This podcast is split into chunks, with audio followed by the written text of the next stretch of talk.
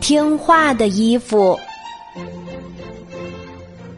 拉拉的衣服朋友不听话，有时候躲在床底下，有时候藏在柜子后面，有时候又躲在椅子底下。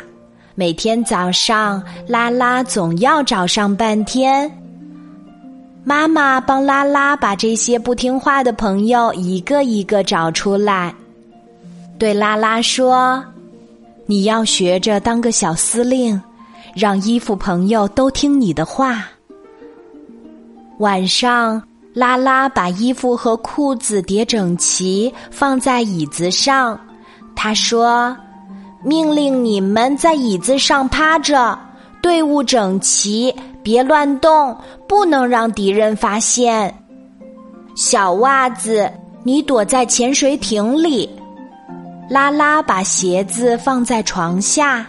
当做潜水艇，小帽子，请你去当侦察兵。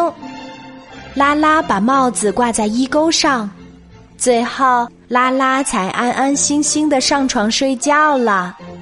第二天早上，拉拉很快就找到了这些衣服朋友。他穿好衣服、裤子，穿上袜子、鞋子，戴上小帽子，得意的对妈妈说。妈妈，瞧我的衣服朋友多听话呀！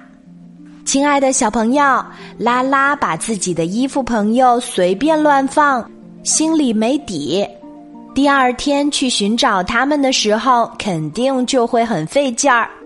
不过拉拉学会了自己把衣服和裤子叠整齐，放在椅子上，收拾得非常有条理。拉拉的衣服朋友自然就会很听话啦，而拉拉也变成了一个会收拾东西的好孩子。好啦，今天的故事就讲到这里。